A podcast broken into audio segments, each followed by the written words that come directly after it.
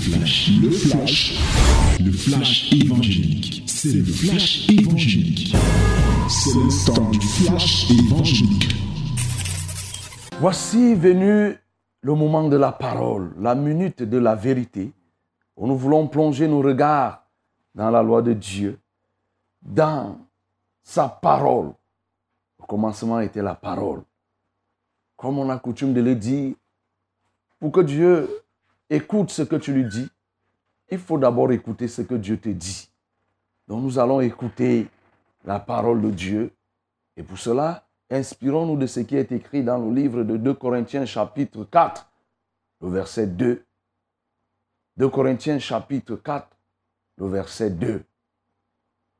My beloved, nowadays is the moment of the word of God.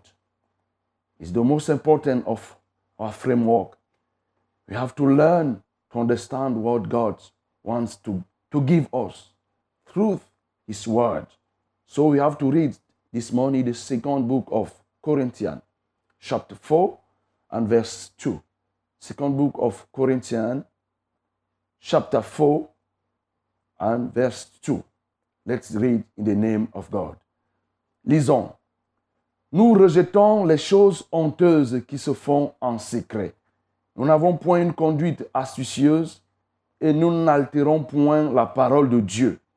Mais en publiant la vérité, nous nous rendons, nous nous recommandons à toute conscience d'homme devant Dieu. Nous lisons encore. Nous rejetons les choses honteuses qui se font en secret. Nous n'avons point une conduite astucieuse et nous n'altérons point la parole de Dieu. Et en publiant la vérité, nous nous recommandons à toute conscience d'homme devant Dieu. Amen. Voilà ce que nous avons à déguster ce matin. Ce verset qui nous parle de beaucoup de choses. Et nous allons nous limiter sur les éléments de la ruse, la malignité et la conduite astucieuse, qui sont des caractères sataniques. Oui. Puisque nous avons décidé de détruire en nous tout ce qui est de Satan, alors nous devons nous adresser à la ruse, à la malignité et à toute conduite astucieuse. Ce verset, dans son contexte, renvoie à une réaction que Paul a manifestée vis-à-vis de ses détracteurs. Parce que vous savez, à un moment donné du ministère de Paul, il a connu des difficultés. Oui, Paul a connu beaucoup de difficultés. Des gens ont contesté sa doctrine, l'enseignement qu'il donnait était parfois remis en cause. Et il était tout le temps appelé à se justifier et parfois il prenait comme fruit de son enseignement, de sa prédication, les âmes qu'il avait. Il disait que son message, c'est vous. C'est vous, le fruit qu'il présente, c'est-à-dire que les âmes, les, les, les églises qu'il ouvrait à Éphèse, à Corinthe, à Antioche, un peu partout, étaient pour lui des éléments justificatifs de l'œuvre qu'il rendait. Et ici, on l'accusait du fait qu'il n'était pas clair. Il était quelqu'un double, c'est-à-dire qu'il menait une vie qui n'était pas claire, en d'autres termes, une vie pleine d'hypocrisie. Et c'est pour ça qu'il va réagir pour dire que non, moi je rejette, de par mes actes et de par mes enseignements, je rejette tout ce qui est astucieux, tout ce qui est mauvaise conduite, tout ce qui est malignité, tout ce qui est mensonge, en d'autres termes, ce qui est ruse. Donc il rejette. Et en continuant à dire qu'il n'atterre point, parce que d'autres l'ont accusé d'avoir introduit des mauvaises doctrines, des doctrines. Ceux qui étaient satanistes disaient plutôt que c'est lui qui apporte des doctrines satanistes. Et il va réagir en disant que jamais, moi, je n'altère pas la parole de Dieu. Mais au contraire, je me rends recommandable à la vérité, parce que c'est la vérité que je prêche. Et donc, frères, bien-aimés, auditeurs et téléspectateurs, il est important que nous puissions adresser la question de la ruse. Que ce soit à l'intérieur de l'Église ou hors de l'Église, la question de la ruse, de la malignité, c'est-à-dire le mensonge, la conduite astucieuse, tout cela renvoie à quoi? À une vie d'hypocrisie à une vie double. Nous devons détruire ce caractère en nous parce que c'est un caractère qui mine la société, qui mine les comportements, les relations interhumaines. Nous devons détruire cela. Et ici, la ruse, c'est quoi? Premièrement, et en des termes simples, la ruse, c'est le contraire de la sagesse. Oui, la ruse, c'est le fait de mettre en œuvre des techniques, des stratégies qui peuvent être soit par des actes, soit par des paroles, visant à convaincre quelqu'un, à, à détourner, à pousser quelqu'un à faire des choses, mais non pas en s'appuyant sur la vérité, mais plutôt sur des arguments fondés sur le mensonge. C'est des choses, on amène quelqu'un à faire quelque chose, mais plutôt en s'appuyant sur le mensonge, mais en faisant croire à notre auditeur, à, notre auditeur, à celui qui nous écoute, que c'est la vérité. C'est ça qu'on appelle la ruse, c'est-à-dire en d'autres termes, la tromperie. On fait preuve, on met de la sagesse et on amène quelqu'un à faire quelque chose en s'appuyant sur une, vérité apparente qui n'est pas vérité, mais plutôt un mensonge. Mais on donne l'impression que c'est ça la vérité. C'est ça qu'on appelle la ruse. Et donc, c'est ça qu'il faut retenir. La ruse est le contraire de la vérité. Et le père de la ruse, c'est Satan. Satan est rusé. Satan n'est pas sage, il est rusé. Et notre Dieu, lui, il est sage. C'est le Dieu plein de sagesse. Et or, nous voyons que le diable obtient ses résultats auprès des hommes. Ce n'est pas la ruse qui les obtient. C'est-à-dire, il s'accroche sur un élément qui peut être d'apparence vrai et il apporte quelques... Euh, euh, il vient dénaturer un peu et il infiltre dans son message. Et c'est ce qui s'est passé dans le jardin d'Éden. Satan est venu avec la ruse pour demander à Ève, est-ce que Dieu vous a réellement dit de ne pas manger le fruit de cet arbre? Est-ce que Dieu vous a réellement dit? Et quand Ève répond, voyez ce qui se passe, il introduit une ruse qui va susciter quelque chose dans la pensée de la femme. Il dit non, si vous mangez, Dieu sait que si vous mangez, vous deviendrez des dieux comme lui. Voyez C'est de la ruse. C'est la ruse pourquoi? Parce qu'en réalité, il n'est pas en train d'enseigner quelque chose à la femme. Dieu lui-même a dit que j'avais dit que vous êtes des dieux. Dans le livre de Psaume 82, le verset 6, Dieu lui-même avait dit que j'avais dit que vous êtes des dieux, mais vous mourrez comme des hommes. Donc quand il vient introduire de manière subtile, comme s'il apprenait quelque chose, il révélait quelque chose à la femme. Mais la finalité, c'est quoi? C'est pour pousser la femme au péché. La finalité de la ruse, c'est pourquoi C'est pour le péché. Alors que la finalité de la sagesse, c'est la sainteté. Écoute-moi très bien. La finalité de la ruse, la finalité de la malignité, c'est le péché. Alors que la finalité de la sagesse, c'est la sainteté, c'est la pureté, c'est la gloire à notre Dieu. Et donc, le diable va introduire cette ruse et la finalité, ça sera la chute. Et c'est ce que nous observons. Beaucoup de gens dans la société sont rusés et on les qualifie même de sages. Vous voyez, dans le domaine des affaires, on dit que non, il faut être sage. Sage là qu'on est en train de dire là, ce n'est pas que ça doit aboutir à la pureté, à la sainteté. Hein. Sage là, ça veut dire qu'il faut être capable de frapper une personne. Dit que dès que quelqu'un fait, comme dans le jargon, on dit que tu tacles la personne. Tu donnes des tacles secs. Ça dit si tu dois frapper, tu frappes. Mais la finalité de ces tacles, c'est quoi? C'est le péché. La finalité de ça, c'est quoi? C'est la souillure. La finalité de ça, c'est l'impureté. C'est pourquoi, bien aimé, nous devons détruire ce caractère. Nous devons détruire ce caractère. Et dans la Bible, nous voyons des gens qui ont été rusés. Nous connaissons des gens qui se sont comportés de manière rusée, mais le Seigneur les a démasqués. Lorsque nous lisons, par exemple, le cas d'un certain Elimas, la Bible précise bien en disant comment était Elimas. Oui, comment, quelle était la vie que cet homme menait. C'était quelqu'un qui était de dangereux et qu'effectivement, il a été démasqué parce qu'il était plein de ruses homme plein de ruses qui empêchait au proconsul de se convertir. Et effectivement, il a été traité comme tel. Oui, lorsque nous lisons, oui, on nous dit ici là que euh, euh, euh, dans le livre de Actes chapitre 13 à partir du verset au verset 7, on dit il y avait un proconsul, c'est Jospolus, homme intelligent, Ce dernier fit appeler Barnabas et Saul et manifestèrent le désir d'entendre la parole de Dieu. Mais Elimas, le magicien, car c'est ce que signifie son nom, leur faisait opposition, cherchant à détourner de la foi le proconsul. Donc la ruse a un objectif. Détourner quelqu'un de la foi.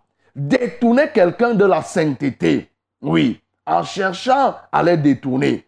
Et alors, Saul, appelé aussi Paul, rempli du Saint-Esprit, fixa les regards sur lui et dit, Homme plein de toute espèce de ruse et de fraude, fils du diable, ennemi de toute justice, ne cesseras-tu point de pervertir les voies droites du Seigneur? Vous voyez Ici, la différence est toute établie. La voie droite du Seigneur qui renvoie la vérité et la voie de la ruse qui renvoie au diable. On nous dit ici là que cet homme était plein de ruse. C'était un ennemi de la justice. Comprends donc bien, mon, toi qui es rusé, c'est-à-dire que qui trompe les gens, qui pense que tu es sage. Quand il y a une chose où tu trouves le moyen de soutirer, de manipuler des gens, de pousser des gens à se cogner la tête, et après tu tires l'avantage là-dessus, tu crées des problèmes, pape, tu, échappes alors que tu es la cause. C'est toi qui as commis telle, telle chose, telle faute, tu as causé du tort, mais tu trouves le moyen par des mensonges, par des arguties. Après, toi, tu échappes et on arrête d'autres personnes. Écoute-toi très bien. Tu es un fils du diable. Parce que c'est ce que Paul a dit ici à Elimas. Il a dit, homme plein de toute espèce de ruse et de fraude. Parce que la ruse, c'est la fraude. La ruse, c'est la fraude. Lorsque tu mets des manœuvres pour détourner quelqu'un, le pousser à prendre des engagements, tu l'as trompé. Et d'ailleurs, dans le droit, on parle du dol. Lorsque tu as fait preuve de ruse, tu as utilisé des moyens et quelqu'un, tu ne lui as pas donné toute la vérité au moment, à l'instant, on appelle ça dol. Si c'est un contrat qui a été tissé, qui a été euh, euh, monté, vous avez signé un contrat, le contrat sera annulé directement de fait. Donc, c'est un homme plein de fraude. On dit, fils du diable. Toi, tu n'avais jamais suivi qu'il y a les fils du diable. Comprends donc que tu fais parmi, tu fais partie des fils du diable parce que tu utilises la ruse. La ruse dans tes relations. À l'intérieur de l'Église, tu utilises la ruse pour provoquer telle ou telle division, pour entraîner telle ou telle personne à se rallier à toi. Dans ton entreprise, tu utilises la ruse. La ruse parfois par le matériel. Tu soudois, tu apportes des présents aux gens parce que tu veux les entraîner à se rallier à toi. Tu n'es qu'un petit fils du diable. Tu n'es qu'un rusé et bien-aimé. Ta place, si tu ne te repens, sera dans les temps ardents de feu. Il continue à dire, fils du diable, ennemi de toute justice. Ce qui est dérangeant, c'est qu'on trouve des gens qui soient rusés et ils disent être rusés pour Dieu. Il ne peut pas avoir de ruse pour Dieu. Il n'y a de ruse, de malignité que pour Satan. Voyez, malignité vient même de quoi? De malin. Malignité vient de malin. Ruse, malignité, c'est des choses qui sont de l'ennemi. Des conduites astucieuses. Voyez, il dit que nous rejetons toute conduite astucieuse. C'est-à-dire des conduites qui, qui sont basées sur des astuces, sur des systèmes, des formules que d'autres ne vont pas découvrir et visant à les détourner, visant à les tromper, visant à mentir. Bien-aimé, repens-toi de tout cela et détruis ce caractère. Oui, tu pervertis, ne cesseras-tu point de pervertir les voies droites de Dieu? Le rusé pervertit les voies droites de Dieu. Et nous connaissons la suite. Parce que le sort qui est réservé au rusé, c'est l'aveuglement. C'est l'aveuglement. Paul va prier et à l'immédiat, cet homme est devenu aveugle. Il ne pouvait plus voir et on le tenait par la main. Bien-aimé, il est possible même que Dieu t'ait donné un don. Mais à force de, te servir de la ruse, pour manipuler des gens, parfois on a en face de nous des gens qui n'ont pas une certaine compétence et on les manipule. Ils n'ont pas certaines facultés, des gens qui n'ont pas une certaine faculté pour comprendre. On les manipule, on fait ceci. Non, bien-aimé, attention. Nous observons aussi certains pasteurs, oui, certains dirigeants qui manipulent d'autres. Attention, mon bien-aimé. Tu ne dois pas manipuler. Il y a des pasteurs qui manipulent des fidèles. qui manipulent pour spolier les offrandes. Ils vont quoi Vous pensez que c'est la sagesse qu'ils utilisent? Ce n'est pas la sagesse. Ce n'est pas de la sagesse. Ce qu'ils utilisent, c'est la ruse. C'est la fraude qu'ils utilisent pour spolier les avant, pour polluer les offrandes, les richesses des gens. Ils te parlent, ils te disent ceci. Tu as l'impression que non, c'est l'éloquence, mais c'est quoi l'éloquence du diable? La même éloquence que le diable a utilisée dans le jardin dedans pour faire tomber Ève, c'est la même éloquence, c'est le même discours que ces gens utilisent pour te faire tomber, pour prendre ton argent. Et après, ce n'est que des pleurs. Donc vous voyez, lorsque tu es comme ça, la finalité, c'est que tu deviens aveugle. Tu voyais, tu avais des visions, tu avais des révélations. Il n'y aura plus rien.